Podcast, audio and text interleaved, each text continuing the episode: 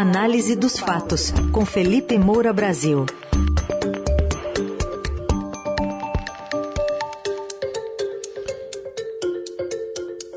Hoje, com destaque para o escândalo do MEC, uma nova revelação trazida pelo Estadão de que os pastores envolvidos no gabinete paralelo fizeram mais de 100 visitas à pasta e também ao FNDE.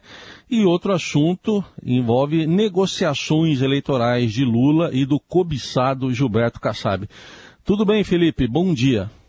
Salve, salve, Raizen, Carol, equipe Eldorado FM, melhores ouvintes. Vamos com tudo. Vamos lá. Felipe, queria te ouvir sobre a expectativa dessa oitiva de prefeitos hoje na comissão lá do Senado, Comissão de Educação, para de fato tirar um pouquinho todas essas notícias aí sobre rivalidade entre Supremo, Executivo, Legislativo, Daniel Silveira ali, é, e falar do que importa, né? Que é a investigação sobre esses pastores dentro do MEC e do FNDE operando um fundo importante do governo. Perfeita a sua introdução, Carol. E até começar por aí, porque ontem eu falei justamente da estratégia eleitoral de Jair Bolsonaro, de como eu tinha escrito vários artigos ao longo do ano passado a respeito disso, e aí saiu a notícia de que os ministros do STF é, perceberam que é uma estratégia eleitoral do Bolsonaro. É, inclusive saiu na imprensa também, no Jornal o Globo, que integrantes da campanha de Jair Bolsonaro chegaram a celebrar o novo confronto, afirmando que pesquisas qualitativas mostraram que o episódio teria sido positivo para ele.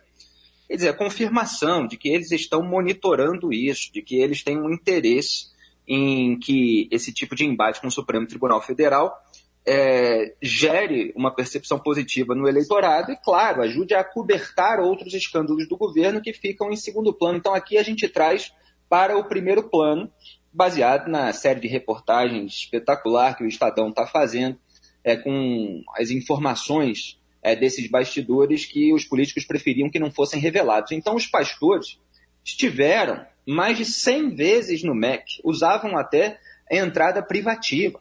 Quer dizer, pela lei de acesso à informação, se conseguiu obter esse número de visitas que Jair Bolsonaro, no caso específico dele, é, quer esconder e quer esconder, a gente fala isso porque é notícia que ele impôs sigilo, seu governo impôs sigilo sobre os encontros do Jair Bolsonaro, do próprio presidente, com esses pastores que, no entanto, tinham esse trânsito livre pelo Ministério da Educação e pela área ali do Fundo Nacional de Desenvolvimento da Educação, que está desenvolvendo outras coisas. Né? Não é educação é, do que a gente está falando. Então, esses pastores intermediavam essa liberação de verba do MEC, um ministério que tem um orçamento é, muito alto, que, em que todos, todo esse pessoal aí estava de olho, e para liberar para os prefeitos, eles cobravam propina, seja em forma de barra de ouro, seja em forma de compra até de Bíblia, né? É, quer dizer, uma possibilidade, por hipótese, é claro que a investigação precisa ser aprofundada, de lavagem de dinheiro sujo em livros bíblicos. Né? Esse é, essa é a imagem, como eu falei aqui em semanas anteriores, é, dessa exploração política da fé, a imagem mais emblemática, mais horrenda é, e o ministro, então ministro da Educação, Milton Ribeiro, que acabou renunciando depois desse episódio, é, querendo provar sua inocência para de repente lá na frente voltar ao governo, depois foi aconselhado a não dizer muito isso, não, porque enfim, estamos em ano eleitoral, ninguém quer parecer que depois vai voltar a ter alguém envolvido em episódio sujo. Ele chegou a dizer que, ah, eu tinha ouvido falar sobre uma denúncia que eu levei à Controladoria Geral da União, e aí a reportagem do Estadão é, mostrou que ele recebeu esses pastores mesmo depois é, desse suposto encaminhamento de denúncia, que ficou uma coisa muito vaga. A própria CGU não deu muitos detalhes a respeito disso. Então, quer dizer, ele continuava lidando com essas pessoas. O Arilton Moura é, foi recebido lá no gabinete ministerial, no oitavo andar do MEC, em 13 ocasiões, e o Gilmar Santos em duas vezes. É, duas vezes. E aí a reportagem termina com algo que em geral, é, me incomoda bastante, que é a informação de que tanto o MEC quanto o FNDE informaram não possuir atas de registro dos assuntos discutidos pelos pastores nas reuniões e tampouco gravações em áudio ou vídeo. Eu acho isso um absurdo, quer dizer, a administração pública não deixar registrado em ata, pelo menos, né, o ideal seria que tivesse gravação em áudio, em vídeo, essas reuniões que giram em torno de questões orçamentárias, que giram em torno de liberação de verba. É, no próprio mercado corporativo, certas reuniões entre executivos, é, lideranças, contratações, tudo fica, é, de algum modo, registrado. E no serviço público, principalmente quando a gente tem escândalos, a gente não vê isso. Quer dizer, tudo some. Então não tem registro, eventualmente se impõe ainda sigilo para dificultar ainda mais o acesso. Quer dizer, a imprensa precisa usar uma lei de acesso à informação para descobrir algumas, eh, alguns pontos soltos. E depois você precisa de toda uma investigação que em geral não é feita, porque os órgãos de fiscalização e controle estão instrumentalizados, existem os interesses políticos, o ano eleitoral acaba dissuadindo aí o ímpeto de, de todas as pessoas, e fica tudo por isso mesmo. É, e só para concluir esse, esse assunto, é, no, no dia anterior ainda houve a notícia de que o TCU, felizmente, nesse caso, né, pelo menos, determinou que o governo Bolsonaro suspenda repasses de dinheiro do MEC para compra de kits de robótica, que eram a, aquelas compras, é, quer dizer, um dinheiro que foi fornecido para uma empresa de aliados do Arthur Lira, do presidente da Câmara, que é o controlador do orçamento secreto. Agora eu me pergunto, vai ficar só na suspensão? Quer dizer, o sujeito tem um controle político sobre a liberação de verbas e ele está atendendo ali aos interesses de aliado. Inclusive, as reportagens, nesse caso da Folha, elas mostraram que foram 31 milhões ali é, liberados para municípios de Alagoas e de, e de Pernambuco, é, com contrato junto a essa empresa Megalic.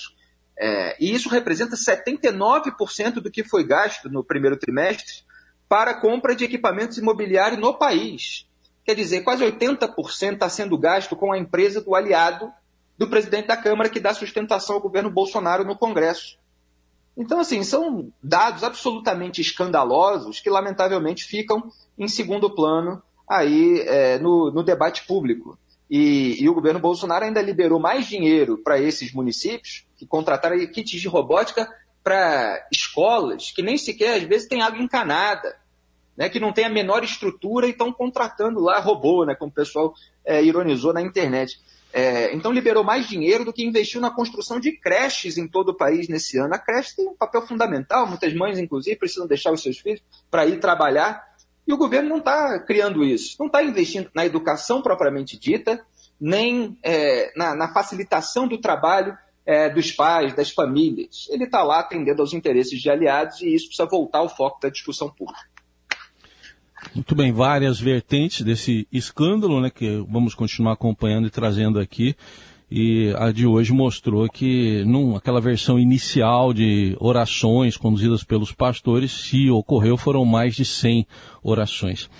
É, o, vamos falar também dessa campanha eleitoral que está comendo solta, né, Felipe? E a gente está vendo aí dois personagens que são bons de negociação é, de um lado Lula, de outro Gilberto Kassab, o cobiçado. O que, que tem de novidade nessa área?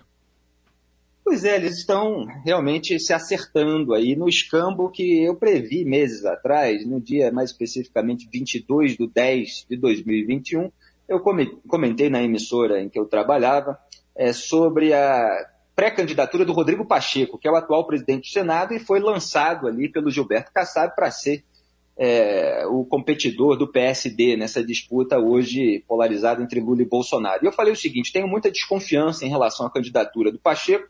Foi eleito presidente do Senado com apoio de lulistas e bolsonaristas e jamais fez oposição a Bolsonaro e Lula.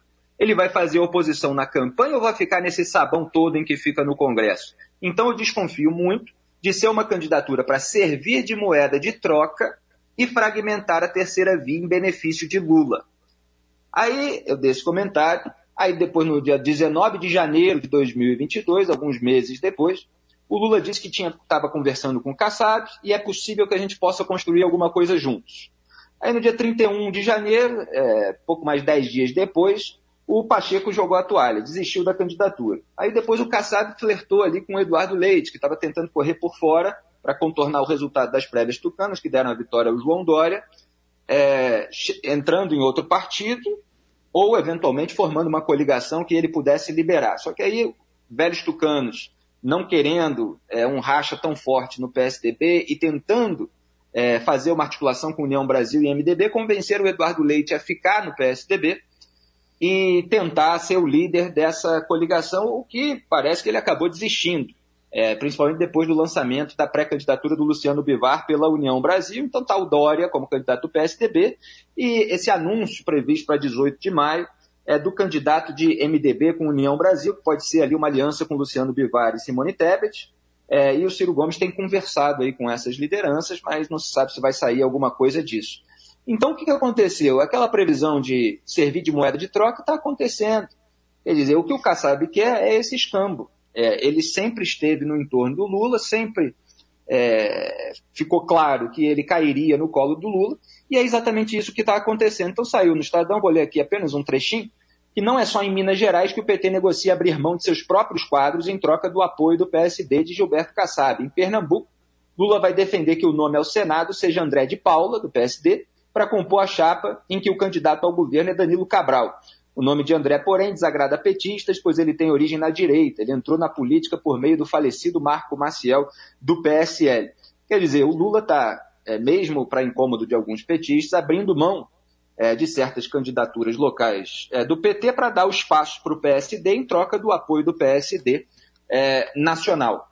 E, e o Lula precisa expandir o seu eleitorado está com essa dificuldade, deu um monte de declarações bizarras que eu comentei aqui outro dia e que resultaram é, na troca do seu marqueteiro. Parece que o Lula está se livrando de vez do Franklin Martins e talvez assuma o prefeito de Araraquara, Edinho Silva, que já foi tesoureiro da campanha da Dilma Rousseff também. É, mas às vezes o jogador, o jogador é que é ruim e a mudança do técnico não muda muita coisa. Vamos ver como é que vai ser agora essa, essa articulação e, e a própria, o próprio posicionamento do Lula daqui para frente. Ontem já mudou um pouquinho, falou, criticou politicamente é, correto, de repente está querendo acenar para um grupo mais fora da esquerda. Ele estava até legitimando, legitimando, piada com o nordestino, que é uma coisa que o campo ali petista é, nunca gostou de fazer, não. Mas o Lula tem um histórico de declarações nesse sentido também, até com o sul do país, fez aquela piada com Pelotas, é, e existe uma certa hipocrisia é, no campo da esquerda. O Lula está tentando ajustar o discurso para ver se consegue outros grupos. Vamos ver se ele vai conseguir. Bom, só para lembrar, em março de 2011, logo depois que foi fundado o PSD, aqui na rádio, Gilberto Kassab disse que o PSD não seria nem de esquerda, nem de direita, nem de centro. Acho que está tá bem de acordo aqui com o que você falou. Bom, Felipe, lembrando que a coluna volta amanhã, mas fica disponível em podcast nos principais tocadores. Obrigado, Felipe. Até amanhã. Obrigado. E a gente vai acompanhar, claro, nos próximos dias aí toda essa novela a respeito do caso do Daniel Silveira, mas foi bom voltar a outros focos hoje. Um grande abraço a todos. Tchau.